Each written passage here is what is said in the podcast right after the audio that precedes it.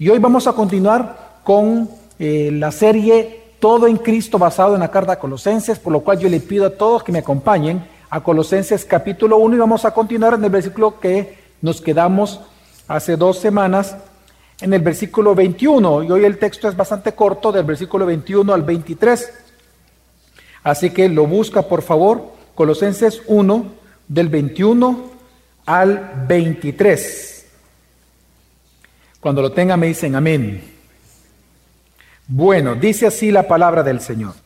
Y a vosotros también que erais en otro tiempo extraños y enemigos en vuestra mente, haciendo malas obras, ahora os ha reconciliado en su cuerpo de carne por medio de la muerte, para presentaros santos y sin mancha e irreprensible delante de Él, si en verdad permanecéis fundados y firmes en la fe y sin moveros de la esperanza del Evangelio que habéis oído, el cual se predica en toda la creación que está debajo del cielo, del cual yo, Pablo, fui hecho ministro. Hace un tiempo atrás, leyendo un artículo, eh, una persona publicó la historia de una pareja de los Estados Unidos, que ellos se casaron, tuvieron un hijo, pero por razones particulares decidieron separarse, el esposo se va a vivir a otro país, en todo ese contexto el hijo muere, el, único hijo que tenía como pareja, eh, pero aún así con la muerte ellos no se hablaron, es decir, sí participaron del funeral, pero no se, no se hablaron. Pasó otros años más y este hombre vivía en otro país, pero por razones de trabajo tuvo que regresar a la ciudad donde ellos habían vivido juntos y aprovechó esta visita para ir a ver, ir a, observar la tumba de su ya difunto hijo. Estando en el cementerio frente a la tumba de su hijo, él escucha un crujir de hojas detrás de él. Cuando él voltea a ver, se da cuenta que era su esposa, que también ese día iba a ver a su difunto hijo. La reacción de ambos, en aquel momento cuenta el articulista, dice de que decidieron separarse, es decir, era alejarse, pero en ese momento el hombre sintió un impulso, le toma la mano a la esposa y los dos están en silencio frente a la tumba del hijo y resulta que ese día se reconcilian y vuelven a vivir juntos. la persona que escribió el artículo termina calificando esta escena, esta historia, diciendo, fueron reconciliados ese día por la muerte. Este día el apóstol Pablo ha escrito el más hermoso mensaje que usted y yo, hermanos, podamos leer y podamos escuchar. Que habiendo sido nosotros enemigos de Dios, hemos sido reconciliados con Él por medio de la muerte de Jesucristo. Y que ahora sin merecerlo gozamos de su paz para siempre. Y es que a partir nosotros del versículo 15, si usted recordará, usted tiene actualmente su Biblia abierta, a partir del versículo 15 al 20, recordemos que el apóstol Pablo exalta la preeminencia de Jesús en esos textos por tres razones. En primer lugar, del 15 al 20, da dos razones. La primera es que Él tiene la preeminencia por sobre toda la creación porque Él es el creador de dicha creación. En segundo lugar, él dice que él tiene la preeminencia, Jesucristo, por cuanto él es el creador de la nueva creación de la cual la iglesia son las primicias. Pero ahora en el texto del 21 al 23, él va a dar la tercera razón por la cual Jesús tiene la preeminencia por sobre todas las cosas creadas tanto en cielo como en la tierra. Y es porque Él es nuestro redentor. Así que el apóstol Pablo desarrolla esto porque recordemos que en aquel momento, dentro de la herejía de los colosenses, los que estaban varias personas creyendo al escuchar a estos herejes, es que estaban dudando de la identidad de Jesucristo y de la obra de Cristo. Por lo tanto, el apóstol Pablo comienza defendiendo al inicio de su carta la preeminencia que tiene Cristo por sobre todas las cosas, es decir, la supremacía que él tiene. Así que Pablo les escribe esta carta para que ellos, reconociendo la preeminencia de Cristo, ellos puedan confiar de que todo lo que ellos necesitan como cristianos para la vida y para la piedad, todo se encuentra en Cristo Jesús. Así que, entendiendo todo esto, hermanos, en esta mañana, en este tema de este sermón, que es Jesús, el preeminente Dios de mi redención, mi objetivo es que tú puedas creer que Jesús tiene la preeminencia en tu vida, por cuanto Él te ha reconciliado con Dios y por lo tanto ahora eres hijo de Dios para siempre, gozando de una paz eterna. Así que en este día vamos a ver cómo Jesús tiene la preeminencia en tu vida por ser tu redentor. Si usted me acompaña en el versículo 21, se da cuenta que él comienza diciendo, y a vosotros también.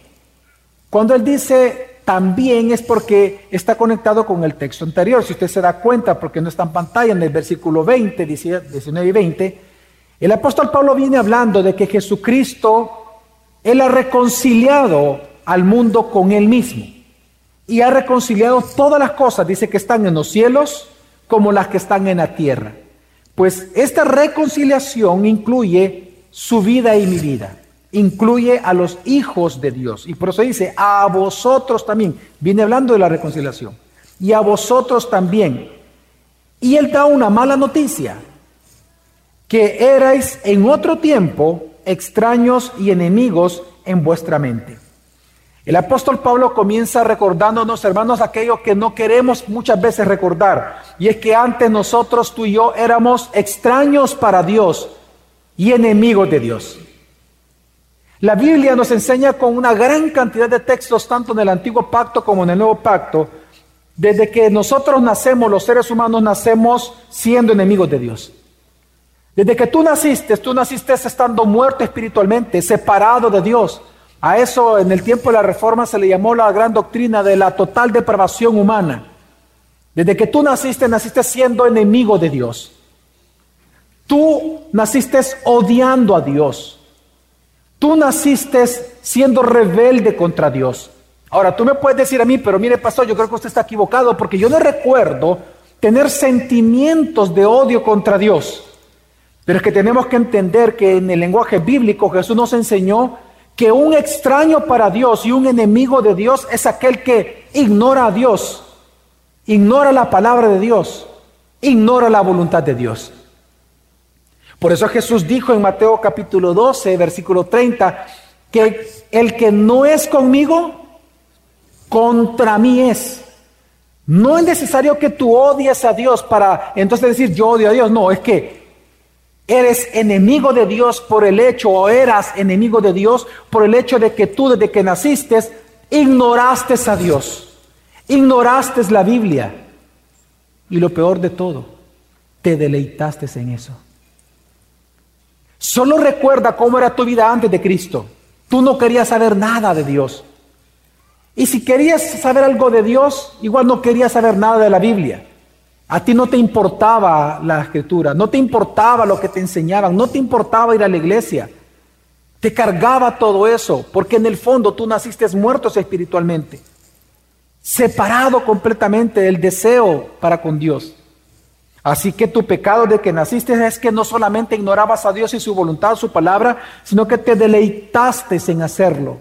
Ya el apóstol Pablo, ya lo había hace años atrás, antes de la carta a Colosenses, ya lo había escrito en la carta a los romanos. En Romanos, por ejemplo, capítulo 1, el apóstol Pablo en el versículo 28 dice, y como ellos no aprobaron tener cuenta a Dios, solo con eso, como no aprobaron los seres humanos tener cuenta a Dios, Dios los entregó a una mente reprobada, enemiga, una mente enemiga, para aquellos, para hacer cosas que no convienen pero luego el apóstol Pablo sigue diciendo acerca de ellos, en el 32 parte B dice, y no solo las hacen, las cosas que no convienen, y no solo las hacen, sino que también se complacen con los que las practican. Hermanos, desde que tú naciste, tú naciste siendo enemigo de Dios. Porque no solamente ignoraste a Dios, no solamente ignoraste la Biblia, lo peor de todo es que te deleitaste en tu rebeldía contra Dios. Te jactabas. Posiblemente tú te burlabas de tus amigos creyentes antes. Para ti era ridículo leer la Biblia. Sin embargo, lo que está enseñando entonces el apóstol Pablo como inicia esta porción de su carta, es que la, la mente, hermanos, que ignora a Dios, la mente que ignora la palabra de Dios, es la mente que conduce a los vicios. Y es una mente enemiga de Dios. Sin embargo, el apóstol Pablo, comenzando de esta manera, con una mala noticia, pues ahora anuncia la buena nueva. Porque él está diciendo, en otro tiempo, antes de su conversión, ustedes eran así. Mas sin embargo, ahora Dios en su gracia, Él obró inmerecidamente a tu favor. Porque resulta que habiendo sido enemigo, habiendo sido extraño para Dios, ahora ha sido reconciliado con Él, ha sido reconciliado con Dios a través de la muerte corporal de Cristo Jesús. Ahora, qué interesante que en el versículo 21, 22, usted puede leer que dice en su cuerpo de carne. Es decir, que hace un énfasis el apóstol Pablo en decir de que lo que te reconcilió con Dios es la muerte física de Jesucristo. Ahora, ¿por qué Pablo pone tanto énfasis en esto? Recordemos parte de la herejía que ellos estaban escuchando. Por un lado se encontraban aquellos que después fueron llamados los gnósticos, que enseñaban, recuerde que no, los gnósticos y los prenósticos en el pensamiento griego existe muy fuertemente el pensamiento dual o dualista, en donde, se, decían que la divinidad eh, eh, era, era un ser puro y que toda la creación puede haber sido creado por el demiurgo en rebeldía contra la divinidad, toda la creación, todo lo que es material es malo. Entonces ellos decían, es imposible que el Jesús histórico, es decir, que el Jesús que ellos vieron en cuerpo y carne, es imposible que fuera Dios. Porque ¿cómo creen ustedes que una divinidad va a tomar, va a tomar cuerpo humano cuando la materia es completamente mala? Pero por otro lado, también se encontraban aquellos que decían que Jesús sí era Dios, pero lo que lo vieron, el Jesús histórico, era simplemente un fantasma. Él tenía apariencia de hombre, pero no era hombre. Era Dios, pero no era hombre. Estos quienes eh, eh, eh, describían este tipo, perdón, este tipo de, de herejías, se le llamó docetas porque la palabra doqueo en griego significa apariencia. Entonces ellos decían que Jesús fue como un fantasma que lo vieron, pero lo que miraban no era de carne y hueso. Entonces el apóstol Pablo, atacando estas herejías, comienza a decir de que Jesús verdaderamente era Dios y verdaderamente Él es hombre. Y Pablo comienza diciendo claramente que Jesús, el Hijo de Dios, es Dios encarnado.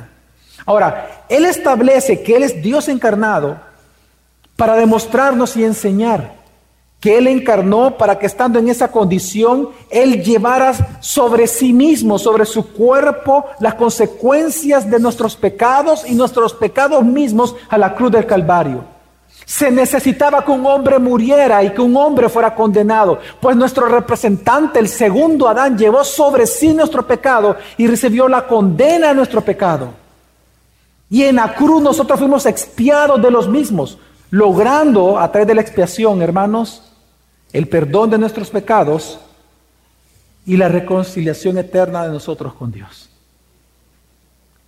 Y es que, hermanos, tenemos que entender que el pecado y la reconciliación son dos cosas diferentes. Perdón, el perdón y la reconciliación dos cosas diferentes. Primero se necesita el perdón para la reconciliación. El perdón simplemente es una cancelación de una deuda. Tú te discutes con tu cónyuge y lo que se genera es una deuda. Tú sientes que la otra persona te debe algo, por lo menos una disculpa te debe, porque te ha quitado algo, ya sea eh, dignidad, ya sea eh, algo específicamente material, una ofensa. Entonces, tú tienes dos opciones, o tomas venganza, es decir, vas a cobrar la deuda, ¿O le vas a dejar la venganza a Dios que Él dice, yo pagaré? Es una deuda, es decir, yo te voy a pagar a ti lo que te debe y yo se la voy a cobrar al que te ofendió, pero déjame a mí hacer las cosas. Pero para eso tú necesitas aplicar el perdón. El perdón es cuando tú vienes y cancelas la deuda de la persona que te debía. Ahora, el hecho de que tú canceles una deuda no significa que tú vuelves a ser amigo o amiga de esa persona. No vuelvas a ser el chero o la chera, ¿no? Eso se requiere ganar confianza. Piensa, por ejemplo, en un adulterio. Puede haber perdón. La esposa o el esposo no le va a cobrar la deuda. No se van a divorciar, no se van a pegar, no se van a ofender ya. Pero eso no significa que estén reconciliados. Porque la reconciliación es la restauración de una relación a su estado original previo a la ofensa. Pero la reconciliación que implica confianza, que implica seguridad, que implica contención, que implica amor aplicado, no viene sino por el perdón. Primero es el perdón y luego la reconciliación. Entonces el apóstol Pablo lo que está enseñándole a ellos es que Dios, es que Jesús tiene la preeminencia en tu vida porque Él logró la reconciliación necesaria entre nosotros y Dios. Y Él lo hizo en la cruz, cargando con nuestros pecados. Se requería alguien que fuera Dios y fuera hombre a la vez para que fueran expiados nuestros pecados. Y Jesús cumple, el único que cumple esa condición. Y cargándolo en la cruz, fuimos perdonados. Pero no solo perdonados, sino que fuimos reconciliados Dejamos de ser enemigos de Dios y pasamos a ser amigos de Dios. ¿Y cómo es esto posible? Hay un texto que quiero ocupar que está en 2 Corintios, capítulo 5, en donde el apóstol Pablo, el versículo 19, 2 de Corintios, capítulo 5, versículo 19, está también en pantalla, muchas gracias, dice que Dios estaba en Cristo reconciliando consigo al mundo. Ok, veamos esta primera parte. La Biblia está diciendo, hermano, que no eres tú y yo quien nos reconciliamos con Dios de nuestra propia voluntad. Es Dios el ofendido el que toma el primer paso por su grande y eterna misericordia. La reconciliación no es algo que el ser humano pueda lograr, no es una obra humana, es una obra divina. Dice la Biblia que es Dios quien estaba en Cristo en la cruz reconciliando consigo al mundo. ¿Y cómo fue posible esto? ¿Cómo Dios operó esta reconciliación? ¿En base a qué? Dice, no tomándoles en cuenta a los hombres sus pecados. Hermano, mire, disculpe, pero ¿cómo es posible que un Dios justo, siendo juez justo, no tome en cuenta ahora tus pecados?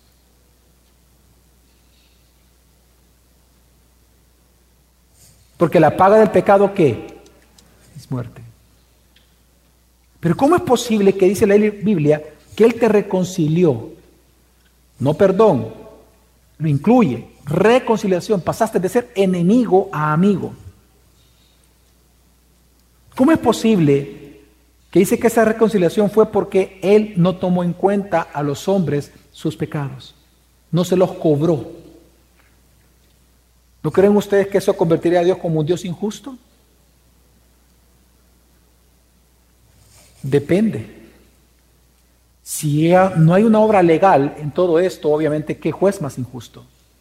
Porque tuvo por inocente a quién? Al culpable. Pero en este caso, Dios es un juez justo. ¿Cómo logró eso? Versículo 21. Porque al que no conoció pecado, es decir, a Jesucristo, por nosotros lo hizo pecado, para que nosotros fuésemos hechos justicia de Dios en Él. Hermanos, la buena noticia de la Escritura en esta mañana es que en Cristo tú y yo, en Cristo, claramente así fuimos llevados delante del juez, la cruz de Calvario. Claramente nosotros se nos declaró culpables, porque tú y yo somos culpables, fuimos culpables de nuestros pecados. Amén. Pero resulta que como Jesucristo, nuestro representante, el segundo Adán, llevó sobre sí mismo nuestro pecado y la culpa de nuestro pecado, Él recibió la condena.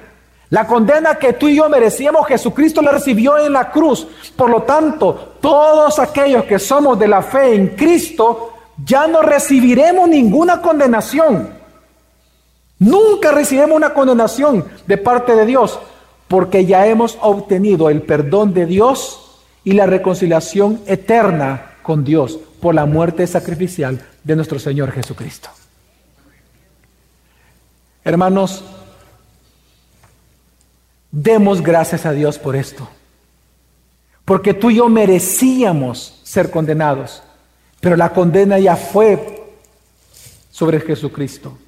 Así que tú y yo ya fuimos juzgados y ahora somos declarados justos. Es decir, no es que seamos inocentes, es que ya no se nos cuenta como culpables, porque la deuda ya fue saldada. Ya no le debemos a Dios, porque Cristo pagó nuestra deuda a precio de sangre.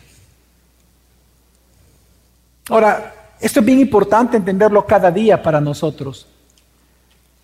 Permítame darte un ejemplo. Actualmente nos encontramos en tiempos muy difíciles, obvio. Por un lado hay mucha inseguridad, no sabemos lo que va a ocurrir mañana.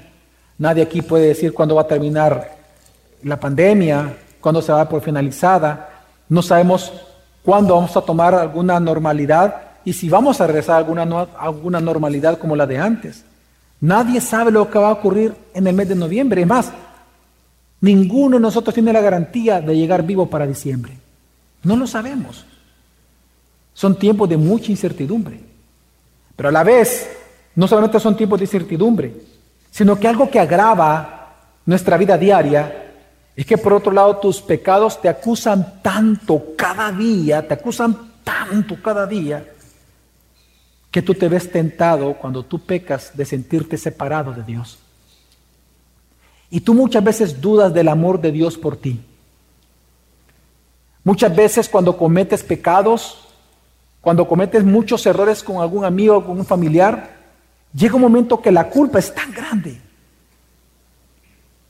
que tú te separas o piensas que Dios está lejos de ti. Pues en esos días, hermanos, cuando te sientas tentado en dudar del amor de Dios por ti, yo te ruego que tú mires la cruz. Ciertamente viendo la cruz tú vas a ver el terror de tu pecado, vas a ver el peso de tu culpa, pero la par de eso vas a ver ciertamente la grandeza del perdón y de la reconciliación de Dios, porque verás que habiendo tú estado lejos de Dios, ahora estás en Dios. Que habiendo sido enemigo, ahora eres amigo. Que habiendo estado en guerra contra Dios, resulta que ahora tú estás en paz eterna con Dios. Porque resulta que en Cristo ahora tú eres un hijo de Dios y Dios es tu Padre. Es en esos momentos en los cuales de debilidad que tú te sientas de verdad tentado en dudar del amor de Dios, de cuánto Dios te ama. Si tú un día llegas a dudar de que Dios te ama, mira la cruz y mira cuánto Dios te ama. Que Dios no estando obligado en salvarte, Él mismo en el Hijo encarnado, el Hijo muere por ti y por mí. Para no solamente perdonar tus pecados, para reconciliarte con Dios. Y es que, hermanos, ese siempre ha sido el deseo de Dios a la hora de reconciliarte. Si tú lees el versículo 22 al final, el apóstol dice, ¿por qué es que Dios nos reconcilió con Él? Hay un propósito. Y es para presentarnos delante de Él sin merecerlo. Santos, sin mancha e irreprensibles. ¿Sabes qué significa eso? Que Dios te salvó para que tú vivas, para que tú, siendo apartado por, para Él y por Él, santo, para ser apartado para Dios, tú ahora vivas sin culpa. Y viviendo sin culpa, entiendas y vivas en la seguridad de que Dios nunca jamás volverá a tomar en cuenta tus pecados perdonados. Hermanos, a eso Pablo se refiere aquí cuando dice, para presentaros santos y sin mancha e irreprensibles delante de Él. Hermanos, parte de la buena nueva que se nos está predicando en este texto es que en Cristo tú ya no eres culpable. Tú ya no tienes culpa, eres libre. Eres libre de toda culpa porque tus pecados han sido perdonados. Significa que ahora tú eres libre para amar, libre para adorar a Dios, libre para servirle, libre para amar a tu esposa y a tu esposo, libre para hacer obras de justicia, tan libre como para desear ahora y deleitarte en obedecer a Dios. Porque claramente se nos prometió, y conocerán la verdad y la verdad os hará libres, pero ya somos libres. Hemos sido libertados en Cristo, libres para ser esclavos para Él. La Biblia nos está enseñando este día, hermano, que tú ya eres santo. Claramente hay una, hay una posición de santidad y ahí hay un proceso de santificación, obviamente. Eres santo para llegar a ser santo. Eres santo, eres sin mancha e irreprensible. Y es que esa palabra irreprensible es impresionante porque la palabra irreprensible en griego es ancletos, que significa no vuelto a llamar. El sentido es como no va a ser eh, vuelto a llamar como un niño cuando es llevado a, la dirección, ¿verdad? Porque cometió algún, algún error, ofendió a algún, algún niño el, sentido de la palabra irreprensible es que nunca más va a ser llamado a rendir cuentas a Dios de tus pecados pasados, de tus pecados, porque ya fueron juzgados en la cruz. Y para Dios tú eres irreprensible ya. Eres santo. Eres sin mancha. ¿Qué significa sin mancha? Sin culpa por el pecado. Hermano, yo no sé si tú de verdad esta mañana estás recibiendo con agrado el mensaje de Dios. Tú entiendes lo que es vivir sin culpa. ¿Sabes por qué Pablo está enfocado en este tema? Porque uno de los grandes pecados de nosotros que rompe relaciones, que quiebra matrimonios, que rompe aún la relación de amistad más firme es el pecado de la incredulidad respecto a la culpa de nuestros pecados. Te voy a dar un pequeño ejemplo. Tú sabes por qué cuando un matrimonio está discutiendo, es bien normal que el hombre y la mujer todo el tiempo se, se dicen palabras o frases como estas. Dice, es que tú siempre y tú nunca. Es que tú nunca a mí me tratas bien. Es que tú nunca a mí me amas. Tú nunca a mí me haces favores. Y tú siempre es a los otros. Y tú siempre, o tú nunca cambias. Siempre haces lo mismo. ¿Sabe por qué estas frases envuelven las conversaciones muchas veces de discusión? Porque tú no puedes con tu culpa. Entonces tú para protegerte, para no sentirte culpable, el principal mecanismo que tenemos es culpar al otro. Por eso, por eso es que a ti algo que te molesta es cuando viene alguien y te dice, mira, me contaron esto, pero es que, ¿y por qué lo hiciste? Automáticamente lo están acusando. Y usted no soporta eso. ¿Por qué? Porque ni siquiera usted se soporta su propio pecado para que venga otro y se lo diga. Por esa razón es que es tan importante entender esta doctrina y esta verdad. Hermanos en Cristo, tú ya no eres culpable de pecado. ¿Tú entiendes eso? Significa que tú nunca vas a ser condenado. Tú significa que ahora tú mereces la vida eterna. Inmerecidamente la mereces por la obra de Cristo. ¿Sabes qué significa esto que está diciendo el apóstol Pablo? Que Dios ya no se acuerda de tus pecados. No es que Dios no tenga la, o sea, Dios no olvida en el sentido de que Él es Dios, Él es, Él es la sabiduría, amén. Pero la Biblia dice que Él olvida nuestros pecados precisamente en el sentido de que Él ya no los toma en cuenta, porque ya los cobró. Es que si la deuda está saldada, no tiene sentido que yo te vaya a cobrar algo que tú ya me pagaste. Ya, me pagaste, el finiquito se te fue dado, no me debes nada. No te puedo ni siquiera llamar deudor, no eres deudor.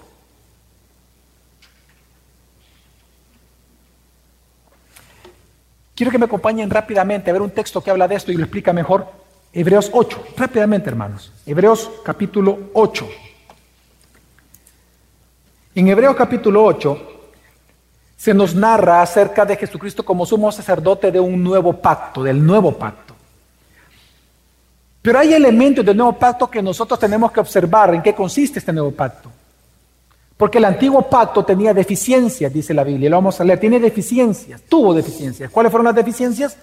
Es que usted podía ser perfecto en cumplir el pacto y aún así no era amigo de Dios. Porque la reconciliación no tiene que ver con una vida perfecta. La vida madura viene de la reconciliación. La gran deficiencia de la ley de Moisés es que, aunque usted practicara la ley, usted no era salvo, no era amigo de Dios, porque la salvación siempre ha sido a través de la fe.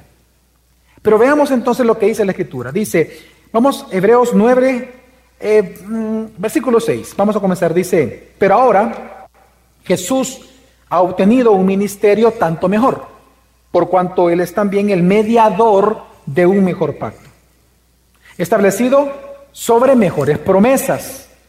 Pues si aquel primer pacto, el de Moisés, hubiera sido sin defecto, no se hubiera buscado lugar para el segundo.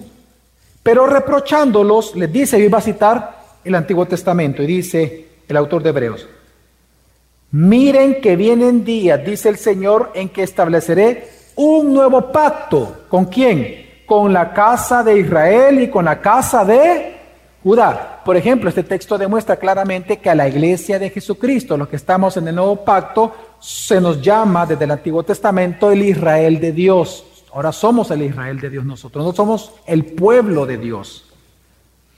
Pero sigue diciendo, no como el pacto que hice con sus padres.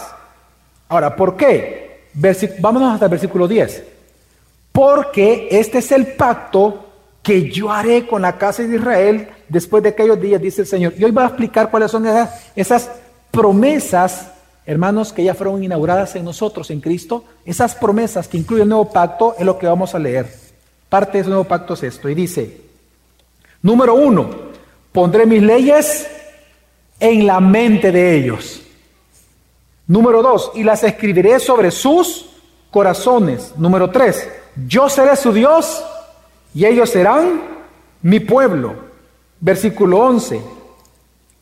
Cuarto, y ninguno de ellos enseñará a su conciudadano, ni ninguno a su hermano, diciendo, conoce al Señor, porque todos me conocerán, desde el menor hasta el mayor. Versículo 12, quinto, quinta promesa, pues tendré misericordia de sus iniquidades. Y la sexta promesa, ponga atención, y dice, y nunca más me acordaré de qué. Vean todos para acá y digan conmigo, gracias Dios, gracias Dios por reconciliarme contigo. Nunca más me acordaré de tus pecados. Hermanos, Usted entiende la profunda seguridad que eso provoca en nosotros. Mire, le voy a dar un ejemplo. No es lo mismo un hijo cuando crece en un hogar en que el papá y la mamá todo el tiempo le hacen ver sus errores.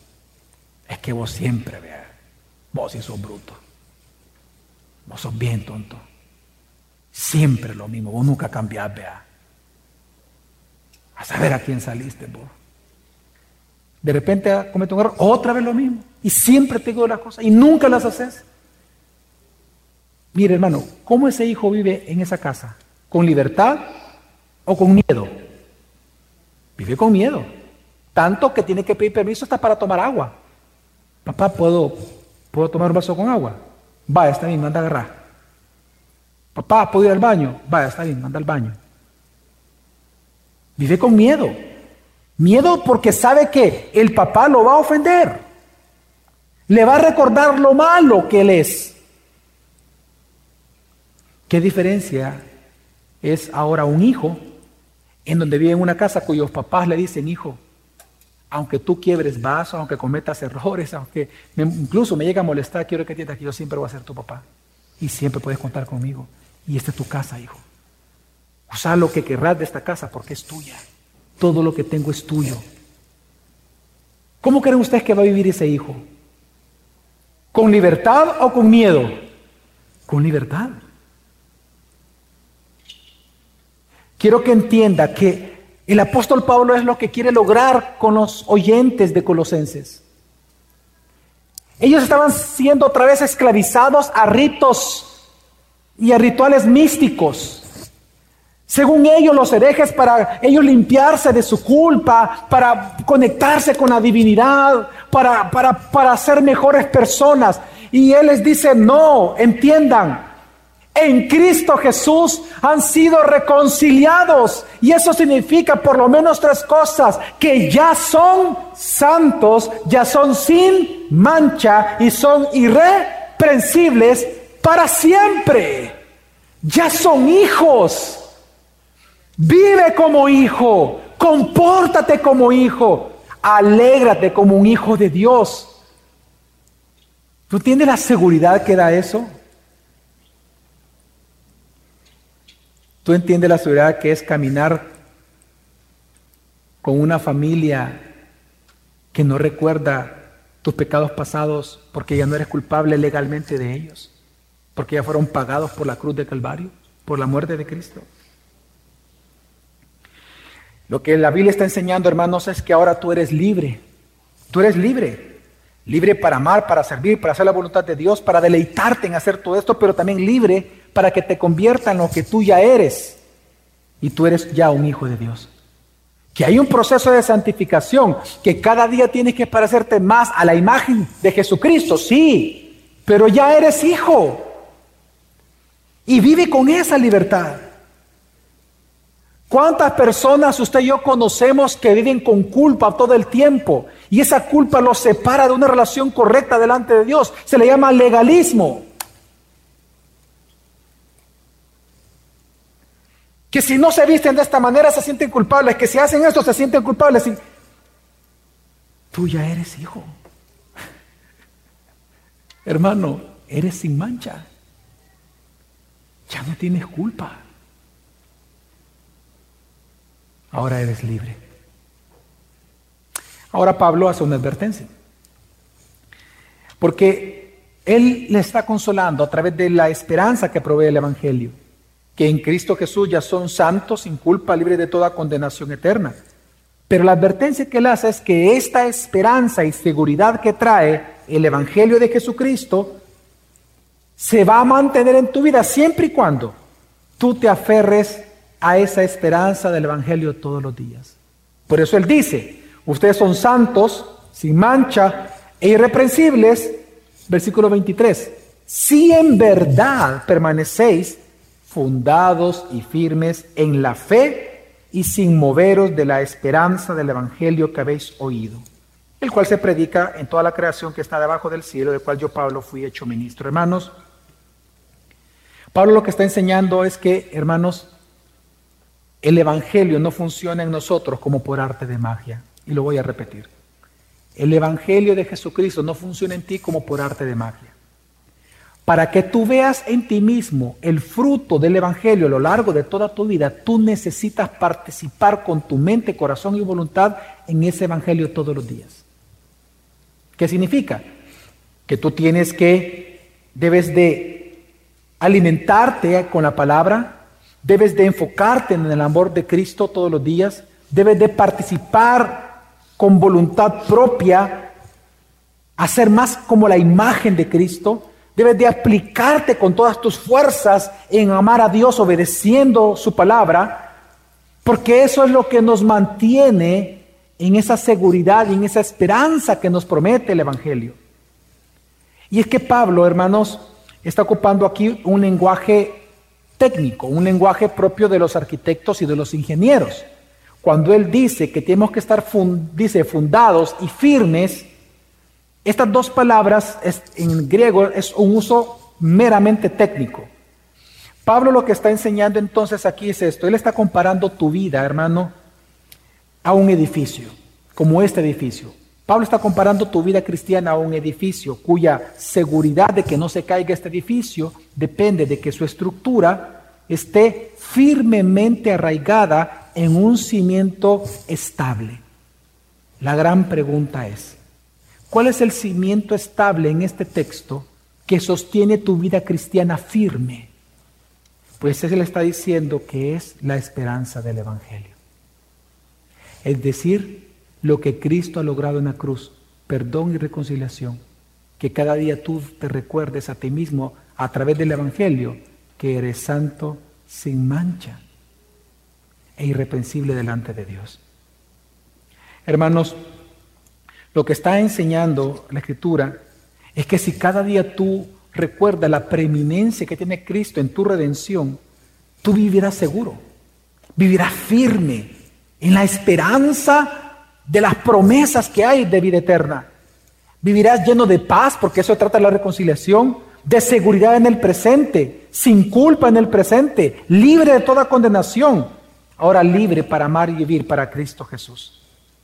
Hermanos, actualmente nosotros vivimos en una cultura de guerra y no de paz, como lo sabemos aquí en El Salvador y en el mundo en general. Una cultura de burla, una cultura que se burla de los defectos del otro, una cultura del bullying. Vivimos en la cultura del meme, en la cultura del menosprecio, de la culpa, del señalamiento, en la cultura de venganza y de tomar la justicia en nuestras propias manos. Esto significa entonces que habrá un día, hermanos, en donde las personas que están a tu alrededor no tendrán misericordia de ti cuando tú cometas un error. Se burlarán, lo publicarán, lo maximizarán, lo, chismearán. La gente que está al alrededor cuando tú peques o cometas un error simplemente, te van a acusar.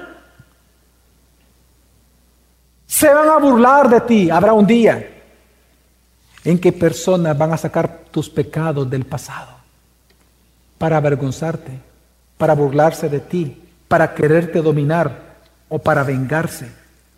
Habrán días en que incluso personas que tú quieres te harán sentir mal con sus bromas pesadas, porque tú tienes una diferencia física con ellos. Tal vez tú tienes una condición física visiblemente distinta a la de ellos. Ellos se burlarán de ti. Va a haber un día en que tu corazón va a llorar de tanta carga que en este mundo todo el tiempo te están atacando y atacando por cualquier condición. Es más, incluso habrá días en que tú mismo te culparás.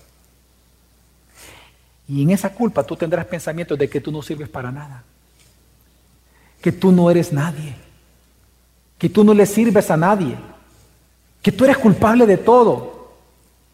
Y ese día sentirás que no vale la pena vivir así. Pues en ese día, hermano, por favor, en ese día, aférrate al Evangelio de Jesucristo. Porque el Evangelio de Jesucristo, si tú vas a la cruz, ciertamente como te decía, vas a ver tu propio pecado allí. Pero si tú observas con atención, también mirarás el gran amor que Dios tiene por ti.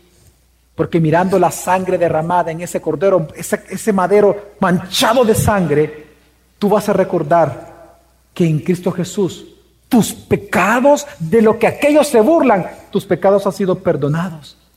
Así que en esos días, si tú vas a la cruz, ve y mira la sangre derramada en el madero y da gracias a Dios. Porque tú habiendo sido pecador, ahora has sido declarado justo, santo, y Dios te ve sin culpa y libre de condenación para siempre. No importa lo que diga el mundo, no importa que la gente recuerde lo que tú eras, no importa lo que la gente posee, postee, no importa cómo los medios que la gente ocupe para burlarse o vengarse de ti. Si tú estás en Cristo, ninguna condenación hay para los que están en Cristo Jesús. Ni lo alto, ni lo profundo, ni el bullying, ni los memes, ni lo creado ni ángeles ni potestades, ni desnudez ni hambre. No hay nada creado, no hay persona en este mundo que te pueda separar del amor y de la reconciliación que Jesucristo ha logrado por ti en la cruz de Calvario. Y en esos días difíciles, ve a la cruz y abrázala y dale gracias a Dios. Por un lado estás diciendo tonto, por otro lado estás diciendo cualquier otra cosa.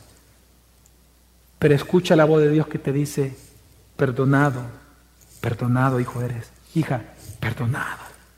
Yo te he perdonado. Ya nadie te puede condenar. Vete y no peques más. Yo te he perdonado. ¿Hay alguien más que pueda acusarte si yo no te acuso? No hay. Cada día, hermano, te ruego en el, como en el nombre del Señor, predícate el Evangelio. Predícate que antes tú estabas muerto en delitos y pecados, que por tus pecados tú estabas separado, enemigo de un Dios santo, santo, santo, pero ahora en Cristo tú eres libre, tú eres perdonado y has sido reconciliado. Eres hijo, eres amigo, eres santo, eres perdonado, eres irreprensible, sin mancha y para siempre. Así que hermanos, en esos días difíciles, que Jesús tenga la preeminencia en tu vida por cuanto te ha reconciliado con Él mismo, para que seas hijo de Dios para siempre en paz con Él. Vamos a orar.